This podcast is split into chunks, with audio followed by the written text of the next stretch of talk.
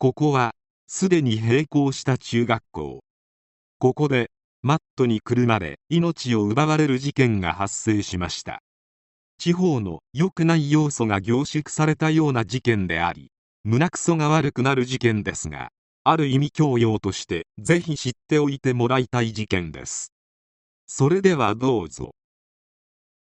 1993年1月13日。山形県新庄市立明林中学校の体育館用具室で同校1年生男子生徒がマットの中に逆さにくるまれて亡くなっているのが発見された。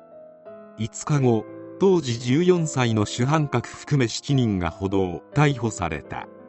しかしこの事件が泥沼化してくるのはここからであった。一旦犯行を自白したがその後一転して全員が否認。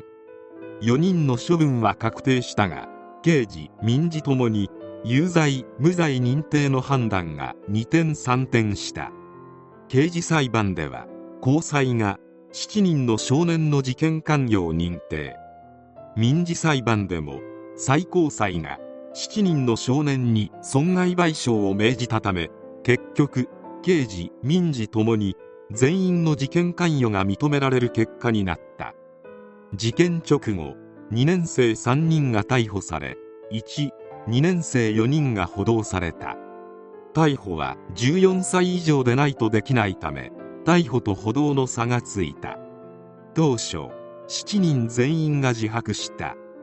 山形県警の調べによると被害者は93年1月13日の放課後卓球部の部活動のために体育館に行ったが上級生らに金太郎の歌に合わせて踊る芸をやらされた。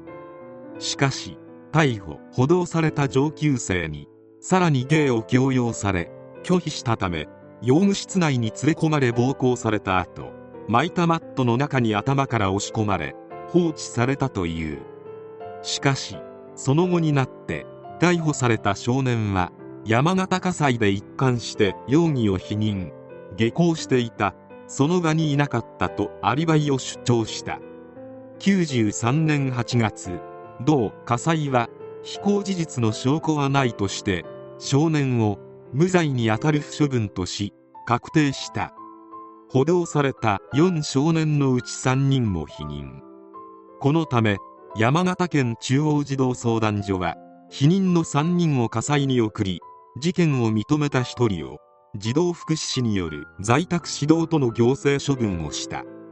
否認した3少年について山形家裁は93年9月非行事実を認定して2人を初等少年院に1人を教護院送りとする保護処分決定を下した。有罪認定の決め手は容疑を認めて行政処分を受けた少年が3人がマットに押し込むのを見たと証言したこと。しかしこの少年もその後否認に転じ火災に処分無効を提訴棄却された。保護処分決定を受けた3少年は抗告したが仙台高裁は93年12月抗告を棄却した上でさらに不処分。つまり無罪が確定した逮捕の3少年についても火災の認定に疑義を呈し少年の逮捕直後の自白の信用性を認めアリバイも否定し7人全員の有罪を強く示唆した。これに対して少年側は最高裁に再抗告を申し立てたが94年3月に棄却され少年らの処分が確定した。少年側は無実を訴え再審請求を申し立てたが山形地裁仙台高裁が棄却したのに続き95年に最高裁も棄却し刑事裁判は決着した。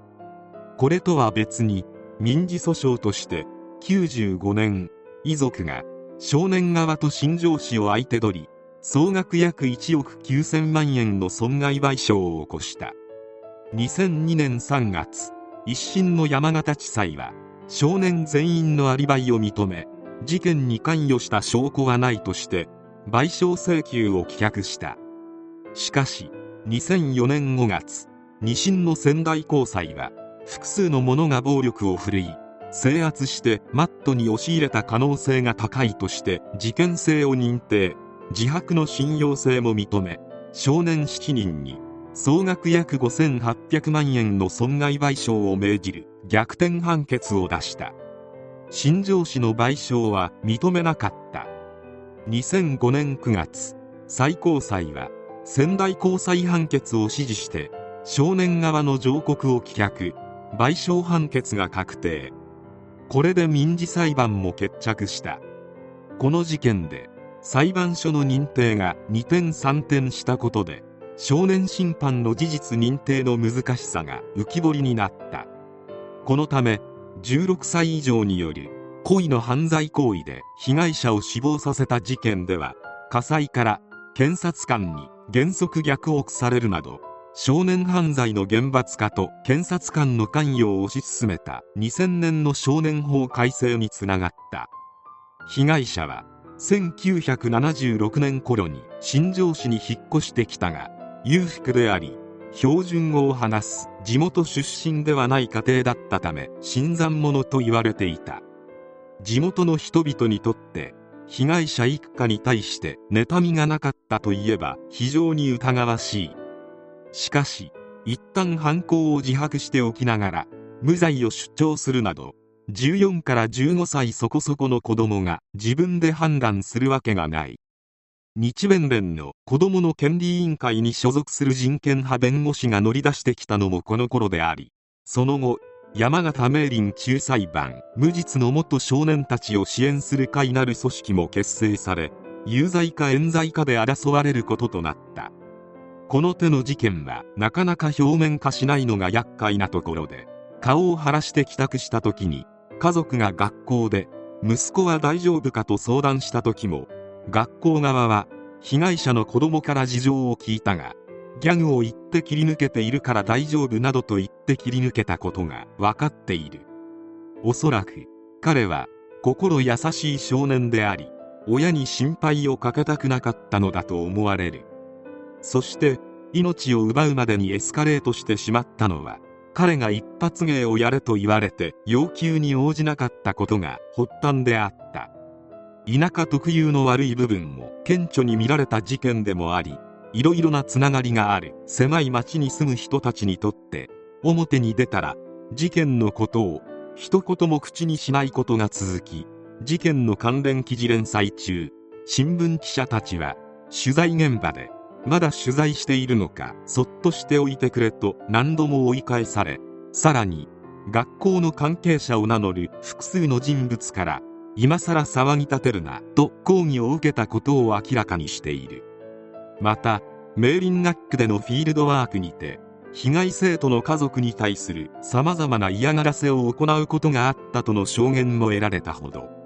大人が介入して解決するしかないのに日弁連という加害者の人権ばかり優先する団体も相まって本当に気分が悪くなる事件である。最終的には遺族側が全面勝訴したが勝訴したのは2005年。実に事件から10年以上経過している。加えて加害者7人に対し損害賠償金5760万円の支払いを命じたが損害賠償金を支払った者はおらず謝罪の言葉も未だにない。この未払いについて遺族側は事件当時はまだ若いから判決を受けても罪の意識は低いかもしれない。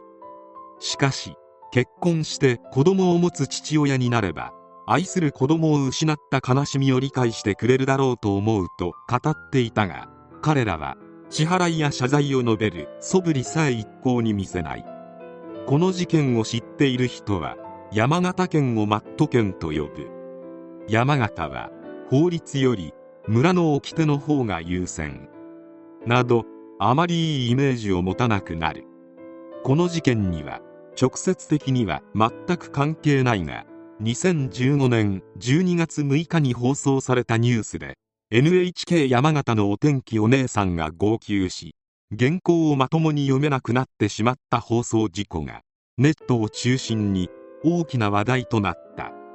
この女性は山形の人間ではなく彼らからしてみればよそ者でありマット事件のように村八部を受けていたのではないかと推測され山形イコールマット事件が再燃したことがあった。この女性本人が後にバラエティ等でこの号泣事件をネタにしていることもあり真相は不明だが山形にいい印象がないからこそこじつけられたものであろう。田舎での村八部が原因で起きた事件は山口の周南市での事件など有名なものを筆頭に今でも調べれば山のように見つけられる。田舎に移住など聞こえはいいが自然が美しくても生活費が安くても最終的な幸福は人間関係に依存するものであるため田舎で暮らそうとしている人はこの事件のことや地域の人間関係を綿密に調べておくことを強くお勧めしたい。